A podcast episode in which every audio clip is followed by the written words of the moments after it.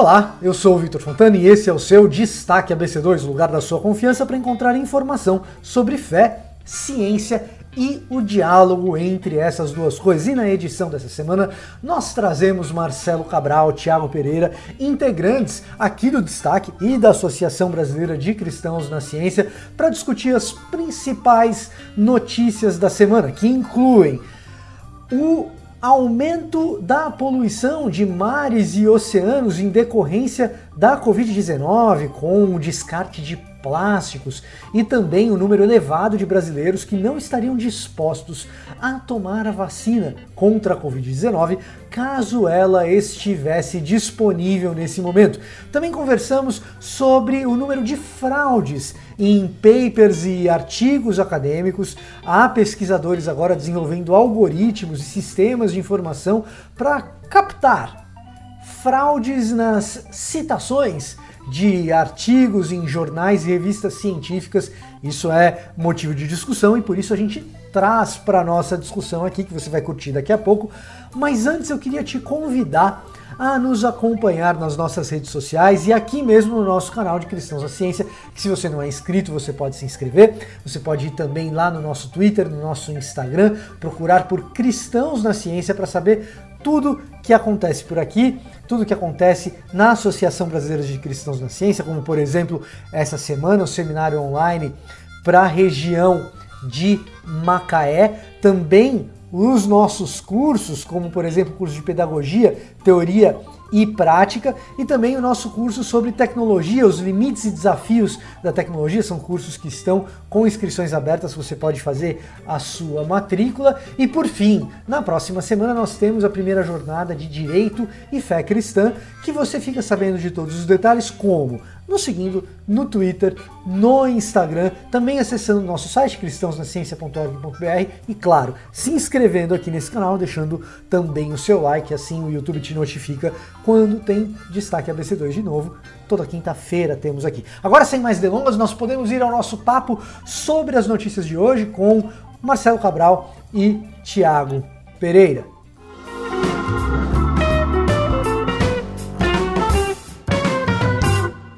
E para conversar sobre as notícias dessa semana, temos aqui hoje Marcelo Cabral, o nosso filósofo e economista daqui da BC2, e também Tiago Pereira, o nosso biólogo aqui da BC2. Então, estamos aqui em companhia ilustre e típica da Associação Brasileira de Cristãos na Ciência. Obrigado a você, Marcelo, obrigado a você, Tiago. Espero que vocês estejam bem apesar das circunstâncias terríveis, realmente, que essa crise coloca diante de todos nós, mas eu vejo aí no rosto de vocês que, pelo menos para hoje, vocês não estão aí lamentando o tempo todo. É bom ver um pouco de sorriso no rosto de alguém, gente. Obrigado por nos atender. Queria comentar, aliás, eu queria começar é, com a nossa notícia a respeito do aumento de lixo plástico nos oceanos. A gente já falou em notícias anteriores aqui no destaque ABC2 dos benefícios da antropopausa para preservação de espécies. Se você não sabe o que é antropopausa, é como nós temos chamado a diminuição da atividade humana, antropo, né, antropos, o homem, né, e a pausa, antropopausa, diminuição da atividade humana decorrente das quarentenas, dos lockdowns, da diminuição, sobretudo, do número de viagens que têm sido feitas. A gente tem aí uma repercussão em relação aos atropelamentos é, de animais.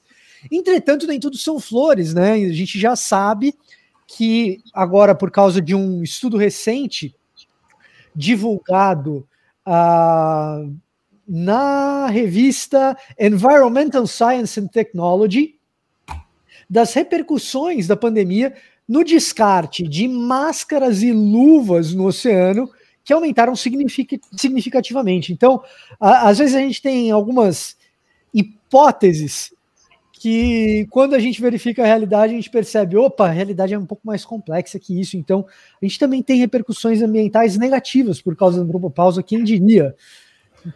Quem diria, né, Tiago? É, exatamente. É, eu primeiro queria agradecer pela recepção calorosa. É um prazer sempre estar aqui conversando com grandes amigos. Marcelo, Vitor, obrigado pela presença também. E, enfim, é, como você disse no começo, né, a gente já reportou aí atrás em alguns programas, né, algumas notícias que mostram que parece que a, essa pausa na humanidade, né, esse lockdown no todo o planeta, vai gerando alguns benefícios para a natureza, para os estudos ecológicos que têm mostrado sobrevivência de é, o reaparecimento de animais silvestres, animais selvagens em locais públicos, os animais estão reaparecendo, parece, né? A vida selvagem está voltando, é, não estão mais sendo tão inibidas pela pela vida humana que ocupa esses espaços, né? Então, e houve, por exemplo, a gente reportou uma notícia há pouco tempo sobre essa diminuição da queda de mortes na, nas estradas, mortes de animais que, que fazem esse ciclo e atravessam as estradas, tanto vertebrados, tanto outros animais que também tentam fazer esse processo, sempre são. Então a gente tem índices muito é, catalogados já de altos índices de morte nas estradas, isso aconteceu. E a gente tem talvez o mais conhecido, né, que tem sido mais é, relatado, a diminuição dos, do, dos índices de carbono na atmosfera, a gente tem é, baixa atividade industrial, né? Em alguns lugares, por exemplo, na China, a atividade industrial reduziu bastante, houve uma queda de emissão de carbono. Em outros locais também, onde está tendo menos circulação, é, desativação de algumas indústrias também, houve queda de, então, de poluição no ar mesmo, né? Isso é, pode ter algum, algum efeito muito benéfico para a atmosfera, para a redução que se almeja, né? Até 2030 a gente tem um, plano mundial é, de acordo com o Acordo de Paris, que foi assinado recentemente por, pela grande maioria dos países do planeta, que tentam buscar essa redução de, de, do, do, aquecimento global através da redução das emissões de carbono de origem antropogênica. E isso parece que está acontecendo, né? Assim, tá, há umas previsões boas de que a redução dessa emissão nesse ano de 2020 será menor do que a emissão de 2019. Isso já está sendo é, uma boa previsão para isso. E, ou seja, há benefícios. Mas aí, de outro lado, a gente começa a olhar que, não, pera lá, a abordagem tem que ser mais holística. Né? A abordagem precisa. A, as modelagens, elas são muito complexas porque elas. É, elas sempre vão ter outro lado, elas sempre vão uhum. mostrar alguns efeitos colaterais também. E aí, esse é o ponto desse, desse, desse estudo né, que você citou, que está mostrando que os oceanos estão sofrendo muito com o excesso de lixo sendo produzido, é, lixo plástico, isso tem diversos fatores envolvidos também. Tem a excesso de produção de luvas e de é, máscaras e de produtos de, de segurança, né? É, enfim, e produtos descartáveis cada vez mais sendo usados, né? Plásticos descartáveis que são usados uma vez só, descartados por causa do medo da e para excesso de segurança, né? Que a gente precisa ter contra a Covid. Então a gente está é, produzindo mais plástico, está descartando plástico de forma mais rápida então, o excesso de plástico está tá aparecendo e isso está se refletindo no que está sendo jogado nos oceanos. É, houve também uma baixa do preço do petróleo, então estimula a produção de plástico oriundo de petróleo e não de outras, é, outras ah. matérias-primas que são biodegradáveis, por exemplo, outras matérias-primas que não são do petróleo. Né? Então, a gente teve isso também, teve uma oferta exagerada de um, de um é. petróleo mais barato que gerou produtos plásticos mais baratos, e isso está sendo jogado no mercado. Uhum. E, e, aumentou, aumentou o consumo, as pessoas estão consumindo mais, é, mais alimentos embalados que estão consumindo em casa, comprando e trazendo para casa. Enfim, tudo isso está indo para os oceanos. Por exemplo, é, luvas e, e, alguns de produtos são confundidos com alimentos, como, por exemplo, tartarugas que se alimentam de é, águas vivas, por exemplo, confundem com as luvas que estão lá boiando, se alimentam disso, isso gera um efeito extremamente negativo, né, e pode levar à morte. Então a gente tem um problema muito sério nos oceanos que a boa notícia é o problema dos plásticos nos oceanos pode ser revertido. Existem tecnologias sendo desenvolvidas, existem tecnologias que podem ser investidas para que o problema dos oceanos se resolva a, a médio prazo, a curto e médio prazo. Né? Então, o nosso, nosso foco hoje é buscar investir nessas tecnologias que possam é, trazer esse, recuperar esse plástico dos oceanos, incentivar a reciclagem e várias outras coisas. Outro problema, só para fechar aqui, uhum. é essa ideia de que como muitas indústrias estão parando, até as próprias indústrias de reciclagem estão paradas. Ah. Isso implica em menos resgate dos plásticos que estão nos oceanos. Ou seja, é um efeito colateral muito sério que a gente está vivendo e que tem atingido a. Há uma previsão de que até 2050, e a modelagem é, foi feita antes da Covid, ou seja, antes desse problema ter se intensificado, de que até 2050 a, a quantidade de plástico, ou seja, de, de matéria, de massa de plástico nos oceanos seria maior que a de peixes.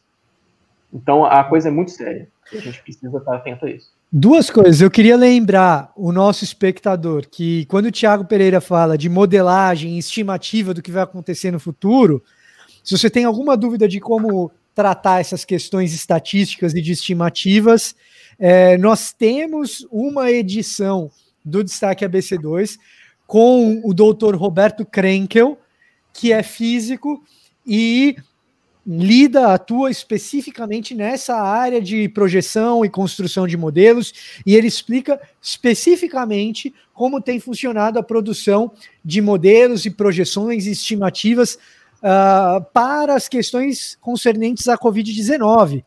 Então, nós trouxemos aí uma das autoridades no Brasil hoje uh, sobre essas projeções estimativas para conversar. Então, fica feita a indicação do episódio que nós tivemos. E eu queria Marcelo, usar um pouco do teu conhecimento de economista para explicar um pouco melhor uma das coisas que o Thiago citou, para ver se eu estou entendendo direito.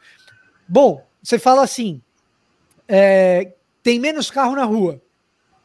Tem menos carro na rua, eu consumo, eu consumo menos gasolina, eu consumo menos combustível, menos combustível fácil. Maravilha, ótimo. Menos combustível fóssil, menos carbono na atmosfera. Em tese é isso aí, legal. Muito bem. Mas aí, é, quem está extraindo petróleo dá outro fim para esse petróleo, acaba sendo o plástico. Na minha cabeça, imediatamente veio aquela ideia do setor sucroalcooleiro no Brasil, que o cara tem aquele canavial, aquele plantio de cana, e ele está sempre fazendo conta se vale a pena transformar aquilo em álcool ou se vale a pena transformar aquilo em açúcar.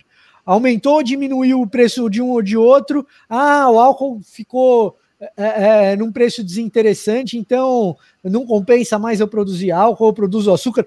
É mais ou menos a mesma coisa. A gente está num mato sem cachorro, Marcelo, que não adianta. É, é, de alguma maneira, o cara sempre vai produzir alguma coisa que vai, que vai dar problema. Como é que funciona isso na economia? Cara, é bom. Também quero agradecer, Vitor, o seu convite para estar aqui no programa Destaque, comentando notícias importantes. Então, é, assim, quando a gente está num bate-papo desses, é, é, sempre um esforço de transformar coisas que são muito complexas e daria para falar horas, dias. Tem gente que estuda a vida inteira para tentar responder sua pergunta em algo mais concreto.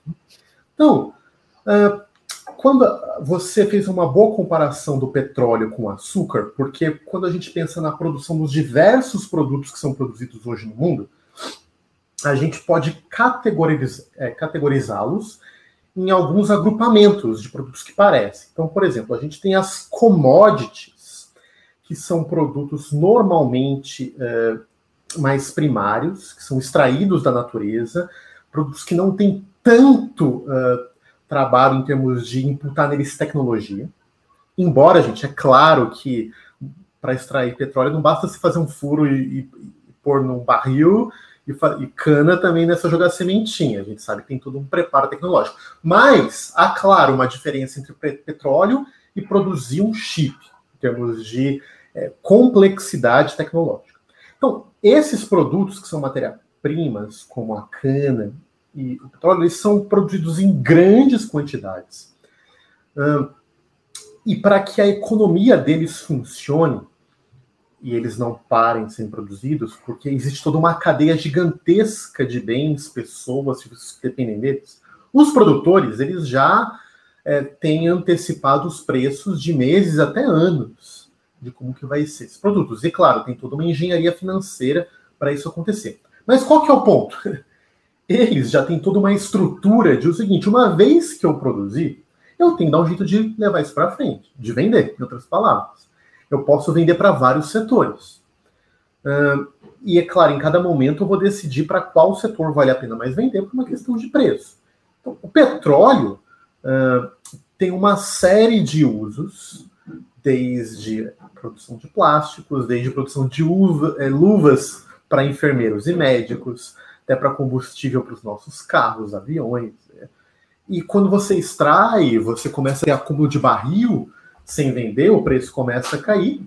Você deixa os produtores ansiosos porque eles fizeram um cálculo, então eles têm que dar um jeito de sair, de diminuir os estoques para o preço não ter minimamente vendável. Então, assim, é, de um lado, vai ser tem a própria economia de mercado vai funcionar uma regulação de preços para que haja uma venda constante, uma venda mais ou menos linear das coisas, especialmente dessas grandes commodities. Né? O que não significa, eu acho que sim, que a pergunta vai. Então a gente está no fatalismo, a gente sempre vai produzir petróleo igual e o meio ambiente vai sempre sofrer igual por causa desses combustíveis fósseis, etc. Não, não é um fatalismo também. E aqui uhum. o economista chama o Bonhoeffer, o Bonhoeffer falava o seguinte: qual que é uh, a métrica da ética? Qual que é a métrica da ética? Ela é o seguinte: a verdadeira ética, ou a pessoa que é verdadeiramente ética, é aquela que vive para gerações futuras. Uhum. Então, uh, isso pode parecer estranho, você não está esperando Jesus voltar? É claro que eu estou. Mas se a gente pensa o ético como aquilo que não é autocentrado, que é algo que eu dou para os outros, a questão é que tipo de mundo eu estou legando para os outros? É, é, isso que o Bonhoeffer perguntava. No ponto de vista econômico, a gente pode começar, em alguma medida, a pensar quais são as decisões econômicas hoje que, de alguma forma, vão legar um mundo melhor para as gerações que vão vir. Do ponto de vista ambiental, quais são as decisões hoje que vão legar um mundo um pouco melhor para as gerações que vão vir? É impressão então, minha, é impressão minha ou você está usando um teólogo para fundamentar a teoria econômica. Você está usando Dietrich Bonhoeffer para, não teoria econômica, mas para fundamentar uma ética econômica para depois aplicar a teoria. Um pouco disso, sim. Né? De um lado, os próprios economistas que defendem a economia como uma ciência dura, em algum sentido, vão alegar isso, de que a, própria economia ela não dá os valores a si mesma, ou seja, a economia pode nos ensinar uma série de métodos para compreender, interpretar como que funciona o mundo da produção, aplicação e transmissão dos bens que a gente produz. A economia faz isso. Agora, quem que vai dar uma norma, um conjunto de normas para falar assim, afinal de contas, como tem que produzir as coisas? Como eu tenho que distribuir as coisas? A economia pode me dizer em termos de eficiência, mas ela não vai dar um valor ou um conjunto de valores para me ensinar isso. E a teologia pode. Eu creio nisso. Só para dar um outro exemplo aqui do N.T. Wright, é, no livro dele Eu Creio Agora, ele conta a seguinte historinha de um, de um aluno dele, que é estudante de teologia, e foi fazer um tipo de estágio em algum país em desenvolvimento, no, é, nós aqui no Brasil, não, era no Brasil, não lembro qual país era, mas ele voltou com a convicção que ele queria trabalhar em termos de política internacional para ajudar no desenvolvimento dos países subdesenvolvidos. E daí o, o diretor do seminário chegou para ele e falou assim: Poxa, que legal que você está estudando isso. Mas então por que, que você está fazendo teologia, não economia, relações internacionais? E o N.T. Wright falou assim: a que ponto nós chegamos de uhum. pensar que a teologia é irrelevante para pensar esse tipo de questão. Tem alguma coisa errada com a nossa é uma teologia. Coisa muito errada. É, é, aliás, assim, de novo, retomando é, é, algo que a gente já tem discutido aqui no Destaque ABC2, né? Tanto o Yuri Breder, que esteve aqui com a gente, mostrando que a apologética do século XXI, em grande medida, é precisamente essa apologética que é capaz de promover o diálogo entre a teologia e essas disciplinas científicas.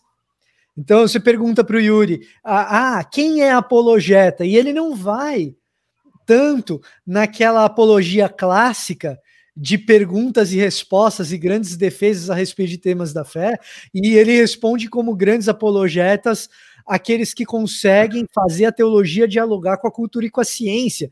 Ele vai no Tim Keller, ele vai no John Stott, ele vai no Schaeffer. Né?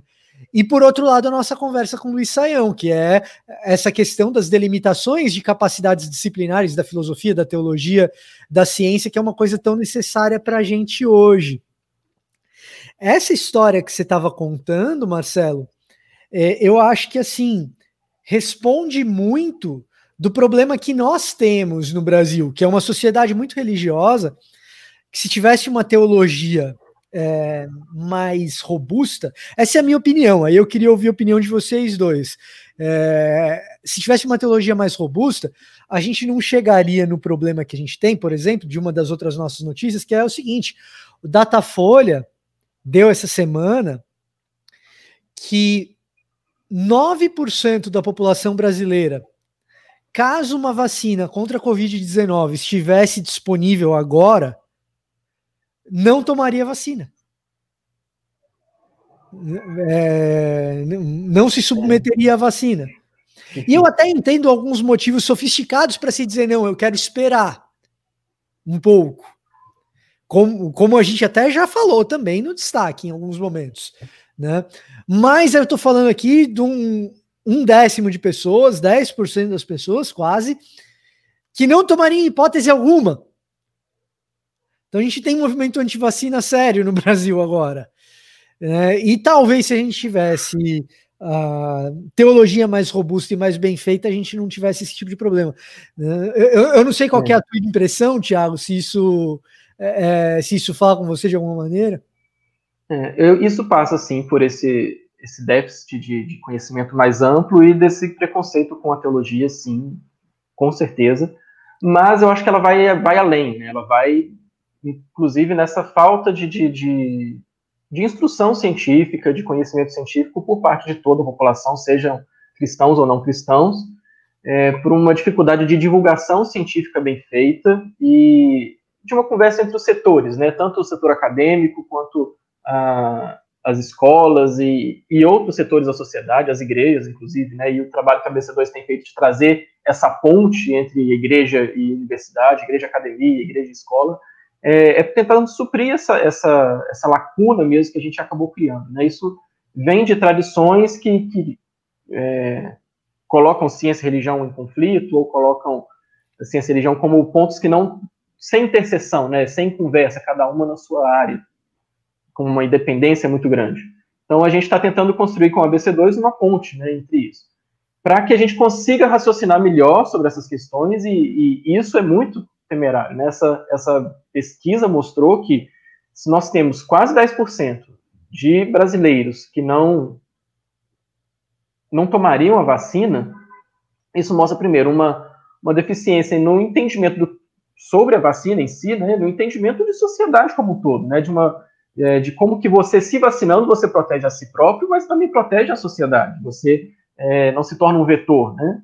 E então falta também essa essa formação em geral que é, para fugir desse individualismo, desse desse hedonismo também, né? Dessa questão que está muito focada na pessoa e ela não consegue se enxergar como parte de uma sociedade que ela pode contribuir com a sociedade, é, por exemplo, tomando uma vacina. Né? Vacinações em massa elas dependem de que toda a população esteja imunizada, porque a própria vacina nunca será 100% eficiente. Ela sempre vai ter uma média. Então, quanto mais pessoas estiverem vacinadas, e a gente tem visto problemas sérios lá nos Estados Unidos, por exemplo, que talvez seja o grande estudo de caso de uma população, de uma sociedade que comprou essa ideia da, do anti-vacina, né? Essa mesma pesquisa que você citou, ela, para você ter uma ideia, nos Estados Unidos, e, e, nós não estamos tão ruins quanto os Estados Unidos, lá são três vezes mais, lá são 27% da população que não tomaria vacina.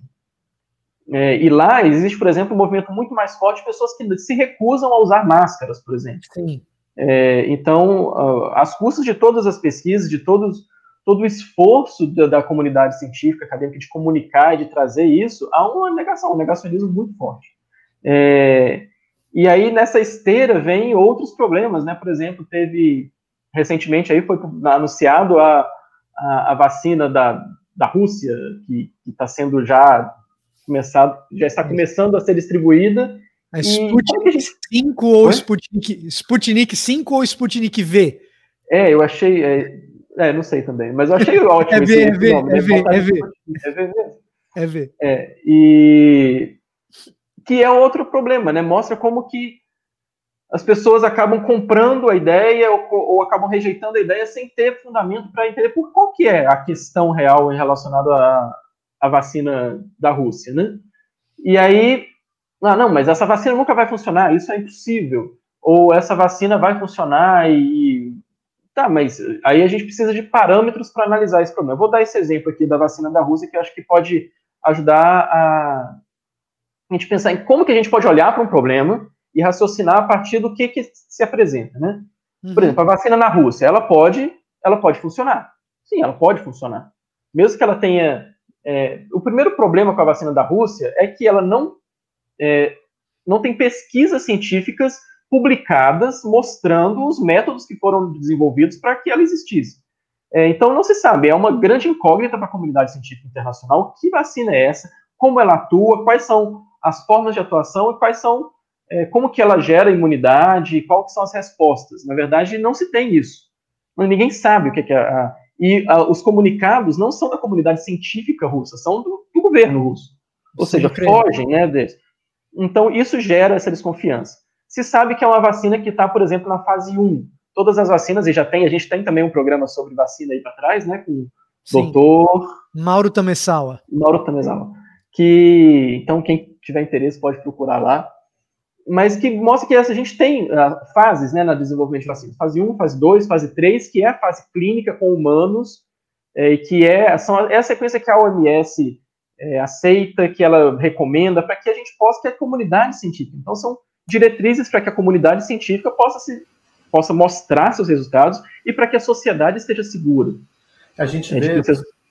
Ah, pode falar a gente vê dois problemas em relação. Um dos negacionistas, das pessoas que falam não vou tomar vacina, não importa quantos testes sejam feitos, não importa quantas organizações atestem a segurança e eficácia, nós não vamos tomar porque a gente é contra a vacina por x, y, z motivos. E temos um, o exemplo da Rússia, que parece que é o contrário daí não é uma questão da população, mas da, do governo de acelerar ou pular ou ignorar certos passos para o desenvolvimento de uma vacina Sim. segura e querer colocar logo para resolver logo o problema da é. Covid. Então, quando você vai olhar, é. no caso, né, é como se tivesse uma agenda política por trás para aumentar a popularidade do governo, coisas do tipo, né?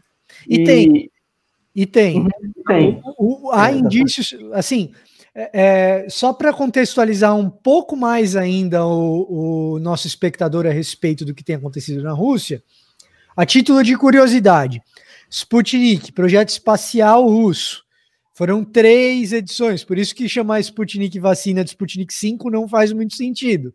Você tem Sputnik 1, 2 e 3, pulou para 5 por quê? Então, muito provavelmente é Sputnik V de vacina. V de vacina. É. Mas o fato dos caras chamarem de Sputnik você fala, pô, mas é uma corrida, como foi a corrida espacial? Então você já tem uma questão geopolítica aí. Depois você tem outra questão geopolítica, que é uma acusação que a gente não tem como verificar, mas que parece ter algum fundamento por parte das agências de inteligência ocidentais sobre a Rússia, de que a Rússia tem, teria tentado roubar dados de pesquisa uh, por meio é, cybereletrônico, ou seja, por, meio de crackers, uh, uh, roubar dados científicos, fazer espionagem industrial para a produção da sua própria vacina. Quando você tem agência de, agência de inteligência envolvida, o nome disso é corrida política, não tem outro nome. Depois, além disso, outro fator de risco importante é o que o Thiago já citou quem está divulgando e onde está divulgando as questões metodológicas, as descobertas científicas, etc. Não são os cientistas, é o Kremlin. Aí, quando você olha para essas divulgações e essas descobertas, etc., você tem um outro problema. Você tem o Putin, por exemplo, dizendo que a vacina foi testada e foi testada na filha dele. Isso é narrativa política, isso é discurso político. E aí ele vai dizer o seguinte: não, mas a minha filha pode ser testada, ela é da área médica, ela está envolvida na pesquisa. Mas o uso disso como ferramenta de comunicação que é o problema.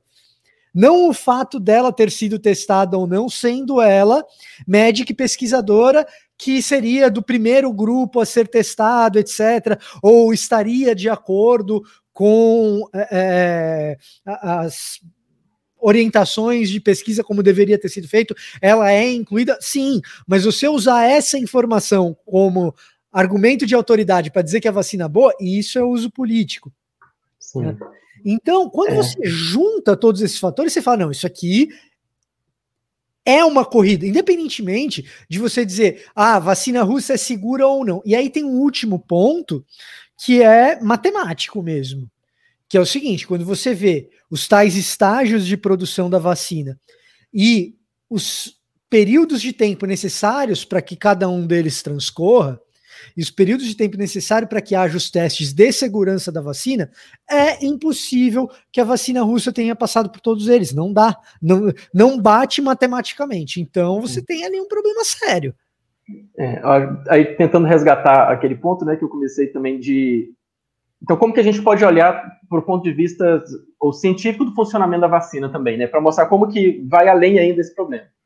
É, no caso, ela pode funcionar. Sim, se ela funciona, a Rússia é soberana e vai aplicar lá, por exemplo. Mas como que o Brasil se apropriaria disso? A Anvisa é que é, é que regulamenta esse tipo de essa questão aqui, né? E para a Anvisa aprovar, a gente precisaria de ter as pesquisas publicadas. Não existem essas pesquisas. Então, a, o Brasil não se apropriaria disso. A gente não seria um benefício mundial, porque outros países também não poderiam usar, porque qual a garantia, através de é, estudos científicos, que dão respaldo para esse bom funcionamento, né? Ah, esse é, seria um problema. No aí esse seria o caso se ela funciona. Caso ela não funcione, pode ser, caso ela não funcione e ela seja inócua, ela seja inofensiva, não gere problema nenhum. Mas isso pode gerar uma, uma falsa sensação de segurança em quem foi administrado e a pessoa acaba relaxando é, nas, suas, nas suas atitudes né, de segurança é, sanitárias e, distanciamento social, tudo, acaba, é, isso acaba sendo prejudicado porque a pessoa assume uma falsa sensação de segurança mesmo, porque a vacina não causou mal, não causou bem, mas ela acha que funcionou. E realmente a vacina não funcionou. Isso já gera um problema. E o outro problema maior é se a vacina realmente não funciona e ela pode ter danos sérios, né? E se ela tem danos, se ela causa problemas, isso reforça ainda mais quem já faz parte do movimento antivacina. Precisa... vai mostrar e falar, olha só o que está acontecendo, viu? A vacina está gerando efeitos colaterais. Precisamente. E aí, é. então, nas três instâncias, isso pode gerar problema. Seja ela funcionando, é, o quadro, ela funcionando ou não funcionando. Então é, é, é, difícil, é muito complicado, a gente tem que ficar muito esperto com isso. Tem uma quarta hipótese, Thiago. Tem uma quarta uhum. hipótese que também fortalece o argumento de quem é anti-vacina se ocorre, se acaba acontecendo, os caras uhum. acabam que se apropriam dessa narrativa, que é a seguinte: a vacina funciona, não tem grandes efeitos colaterais, entretanto, ela tem um funcionamento limitado. E, e como existem vacinas no mercado hoje, que uh, você vai lá num, numa rede hospitalar privada e compra vacina, e você pode fazer isso se você quiser, você vai lá na rede é, na rede privada, compra vacina, pega uma recomendação médica e tal, mas que ela não imuniza 100% das pessoas. Você tem um, um, uma imunização parcial da população. E o que, que acaba acontecendo? Ela é boa, ela é eficiente, só que ela é boa, eficiente para 50%, 60% das pessoas. E aí, você não atinge a tal imunização de rebanho, e passa a falsa sensação de que veio a vacina, Todo mundo se vacinou. Os cientistas, entre aspas, disseram que a vacina é eficiente, porque de fato, quando você olha para o paper, ela é eficiente para um número limitado de pessoas uhum. e para um, uh, uma situação limitada de sintomas. Só que aí o que acontece? O cara, a cabeça do cara já trabalha numa mentalidade, numa rotação de evidência anedótica do que acontece com o vizinho dele, não com o que acontece na realidade, e o vizinho dele tomou a vacina e contraiu a porcaria da doença. E aí o antivacina, que já tem essa essa propensão, a teoria da conspiração e tal, mesmo a vacina funcionando, mas com essas limitações, o camarada vai lá e fala: tá vendo? Tomou a vacina, não funcionou, etc, etc. Então, assim, essa discussão de vacina, ela é uma discussão que exige um alto grau de maturidade e de informação. E eu só acho é, que isso pode se relacionar um pouco com questões teológicas, até pelo que você mencionou, Tiago, da questão da máscara, por exemplo. Rapidamente, quando a gente tem essas zonas nebulosas, e aí a minha opinião, eu posso estar muito errado, mas rápida, é, é, muito rápido quando a gente tem essas questões nebulosas a respeito da certeza das situações, a gente elaborar explicações mágicas para as coisas e usar uh, elementos de qualquer religião, de qualquer fé, isso não é só o cristianismo, uh, para ocupar espaços de explicação na nossa cabeça. Esse negócio da máscara, para mim, é emblemático. Tá cheio de gente nos Estados Unidos e aí eu tô falando da, da, minha experiência anedótica, não tenho evidência científica, eu tô falando, tá cheio de gente. Quantas pessoas são, onde estão, quem são, não sei, não fiz essa pesquisa, não tenho espaço amostral certinho, é, é, não, não tá.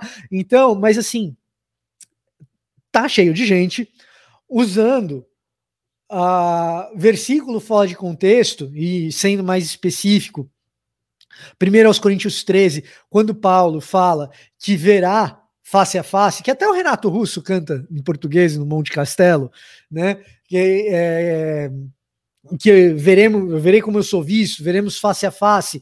É, agora eu vejo em parte e tal, mas, mas eu, nós poderemos conhecer como somos conhecidos, etc. Tem gente usando essa passagem bíblica para se dizer contra a máscara e espalhando meme na internet com esse versículo dentro de uma máscara como ilustração.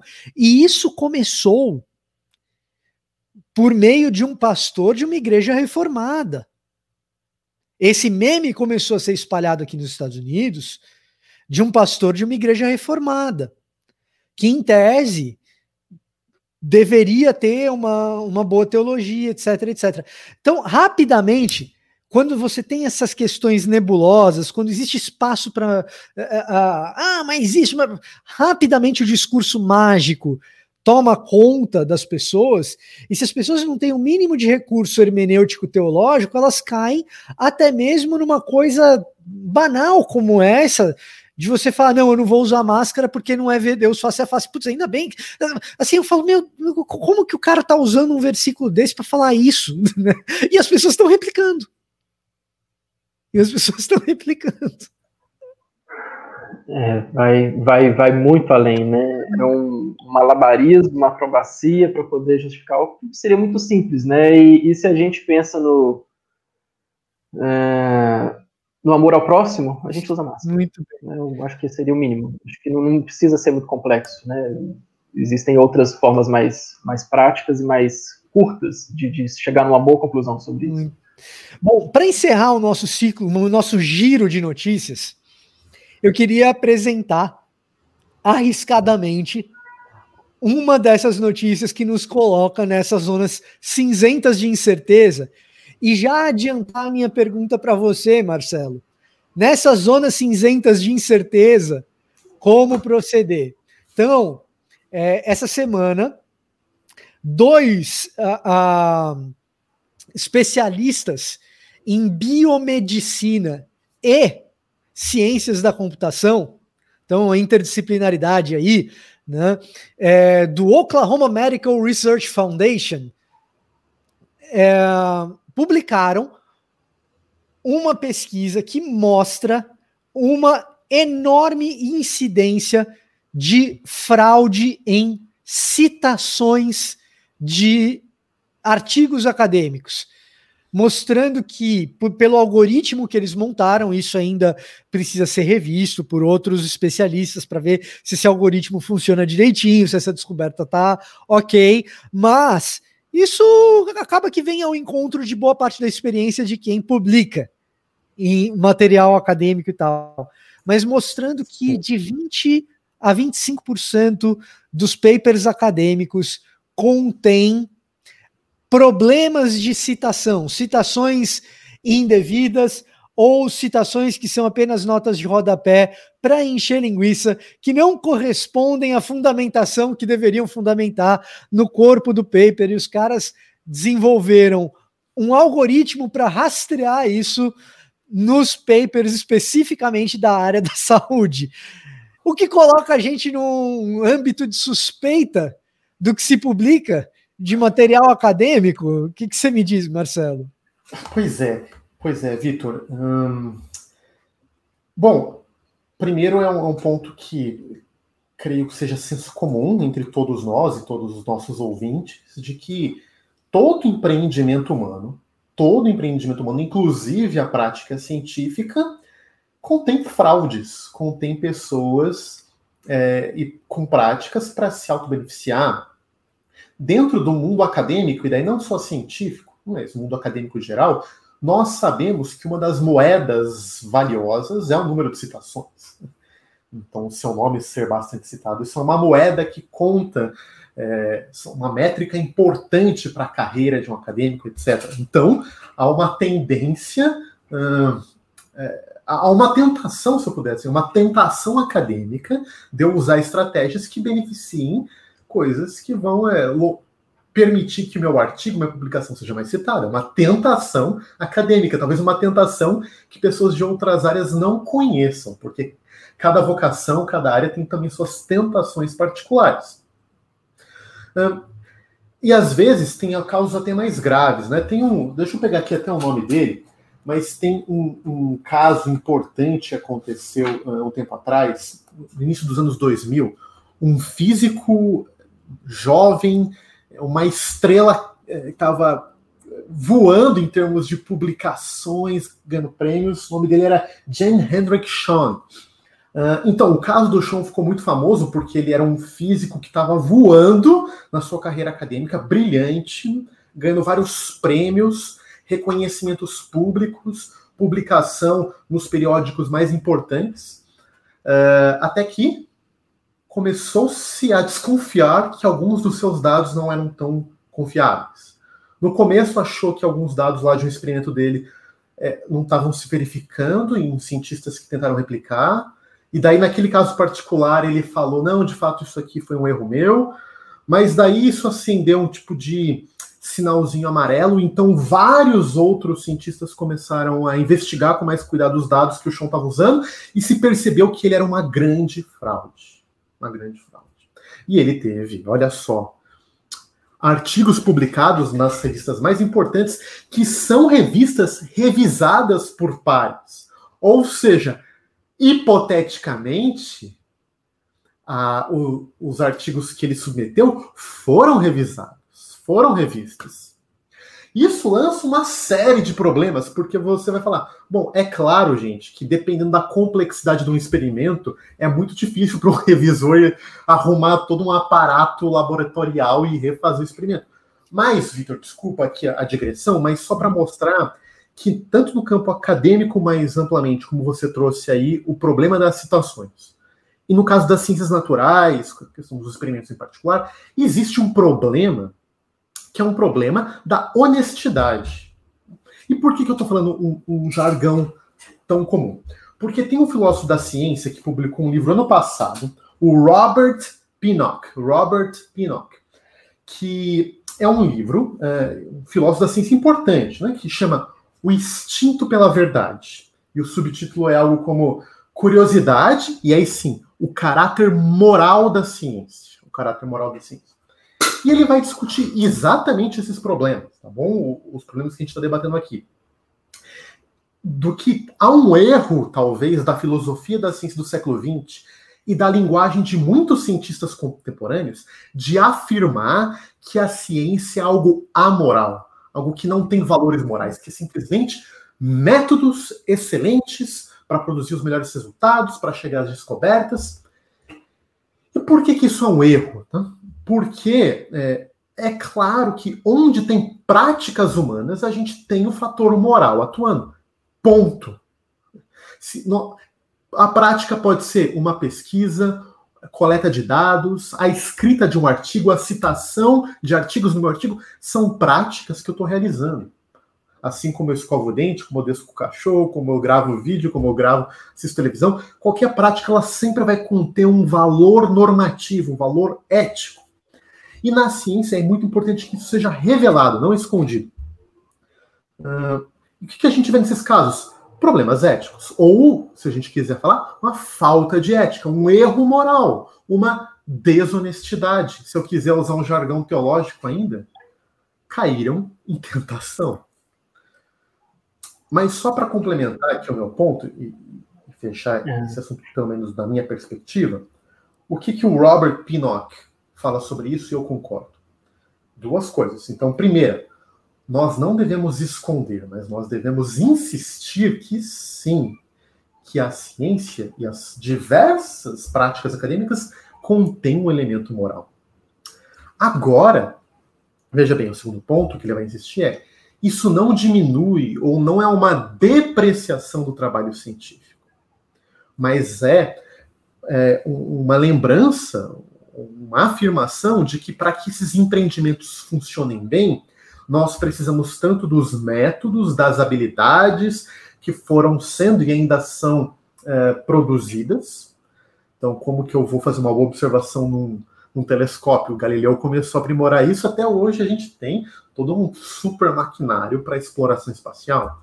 Como que eu vou fazer um teste químico é, num, com reagente para testar se a vacina é eficiente? Existe toda uma cadeia de métodos que foram sendo aprimorados, melhorados, que são importantes. Então nós precisamos disso para a ciência, mas nós precisamos também do quê? De certas virtudes serem cultivadas e de contextos coletivos que corrijam as falhas individuais. Então veja só, né? Por que, que tem aquela famosa frase de que a democracia é o pior sistema político, tirando todos os outros? Porque apesar das diversas ineficiências da democracia, democracia de voto popular, ela apresenta aparentemente a melhor maneira da gente ter é, pesos e contrapesos ou diferentes agentes e diferentes instituições tomando conta ou prestando conta uma para as outras. Uma autocorreção. Na prática acadêmica, nós temos isso acontecendo. Nós temos isso acontecendo. É, a gente tem revisão por pares, nós temos um tipo de concorrência uh, por publicações. Na, no caso das ciências naturais, você tem que falar os seus dados, tem que falar como você conseguiu os seus dados. Então, veja bem, alguém pode vir aqui criticar, tá vendo? A ciência é cheia de fraude. Alguém pode replicar, tá vendo? A ciência pode demorar um pouquinho, mas ela encontra suas fraudes. Ela desnuda suas fraudes. Alguém pode falar, tá vendo? A academia tem vários vícios, tem mesmo mas nós temos uma organização coletiva ou social que encontra os problemas e acusa os problemas e desnuda os problemas.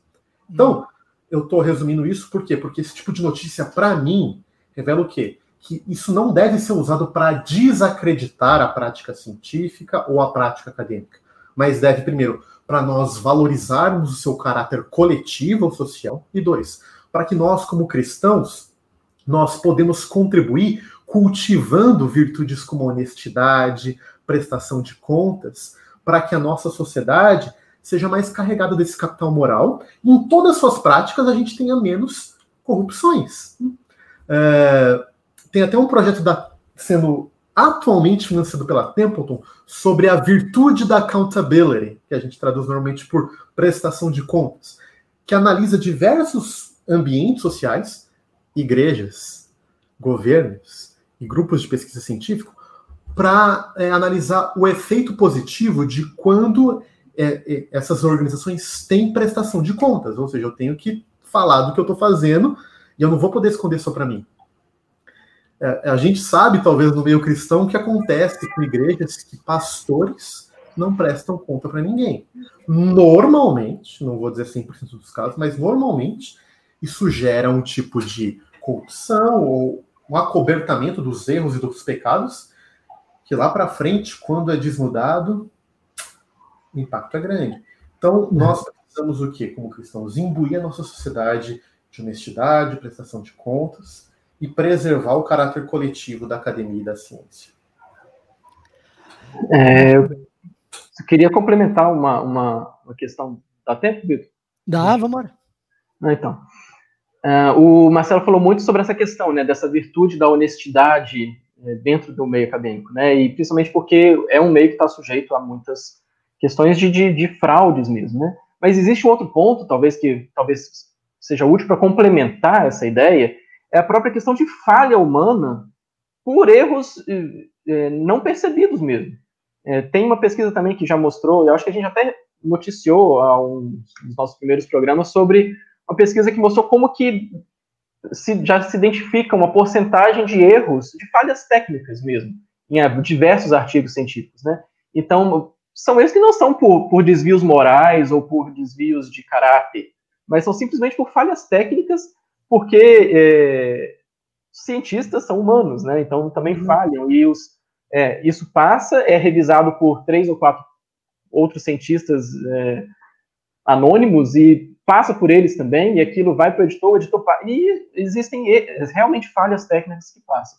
E aí, naquele diálogo com a teologia, né, que a gente vai entender que nós somos humanos, nós somos é, estamos caídos, né? Somos seres humanos que falham mesmo. Nós temos e aí outra virtude que talvez a gente possa levantar aqui, além da honestidade, é a humildade que o cientista precisa ter em reconhecer a sua a sua falha, corrigi-la posteriormente e vir a público, inclusive, para para admitir isso, né? Olha, nosso e aí você tem erratas, você tem novos artigos sendo publicados, você tem é, a necessidade desse desenvolvimento de uma humildade científica, dessa virtude, né, que vai trazer, com que, fazer com que cientistas se retratem publicamente, que, e que, em prol desse zelo pela atividade científica, como uma busca constante pelo aprimoramento, tanto na, na, na produção científica quanto no processo de publicação é, disso, é, vai mostrar que o cientista está disposto é, a se retratar em prol desse, desse empreendimento científico que é muito maior, que vai se beneficiar a sociedade inteira, né, como um todo. Uhum. Marcelo ia falar alguma coisa. Marcelo, eu, eu, ah, isso aí, vamos lá. Só me permite dar um exemplo exatamente do que o Thiago falou. É, no ano de 1991, um importante astrônomo, Andrew Lyne, da Universidade de Manchester, ele publicou um artigo na Nature, que junto com a, a Science, a revista mais importante científica do mundo, publicando evidências é, da descoberta do primeiro exoplaneta da história, ou seja, de um planeta que orbitava uma outra estrela que não o Sol. Isso foi uma efervescência na comunidade científica. Ele foi convidado né, para dar uma palestra em honra dessa descoberta dele, uh, num congresso, numa grande conferência. E uh, na noite anterior da sua palestra, ele estava revendo alguns dados e ele percebeu que ele cometeu um erro. Que ele cometeu um erro. E de que estava errado, que ele não tinha descoberto o exoplaneta. E ele ficou né, muito mal, obviamente, e na palestra, o que, que ele vai fazer? Ele abriu confessando, abrindo assim, do erro dele, uh, de que ele cometeu um erro, ele mostrou onde o erro estava e que ele percebeu tardiamente, e veio pedir publicamente desculpa lá para a comunidade científica. E o que aconteceu quando ele acabou a palestra? a plateia inteira levantou e aplaudiu, aplaudiu ele de pé. Por quê? Porque eles reconhecem que a questão da honestidade, da humildade, é, é um dos valores mais importantes para a ciência ou para a prática acadêmica continuar existindo. Então, uh, embora, vamos dizer assim, muitos caiam na tentação da honestidade, há um consenso que esse é um valor que precisa ser valorizado e constituído de maneira é, sistemática. Certo. Então, Marcelo e Tiago, muito obrigado a cada um de vocês pelo tempo disponibilizado para a gente comentar essas notícias. A gente vai encerrando essa edição do Destaque ABC2 com essa mensagem importante: evite ser o mini vanille da ciência. A fraude não é um processo interessante para a gente alcançar a verdade. Marcelo e Thiago, obrigado pelo tempo de vocês. Não, é um prazer estar aqui presente. Ah, Bom. Marcelo, se quiser se despedir também. Querido, sempre um prazer. Um grande abraço. E a você que nos assiste nessa edição do Destaque ABC2, lembre-se sempre, todas as quintas-feiras, estamos aqui no seu canal do YouTube, Cristãos na Ciência, discutindo ciência, fé e tudo aquilo que diz respeito ao diálogo entre essas duas coisas. Até a próxima!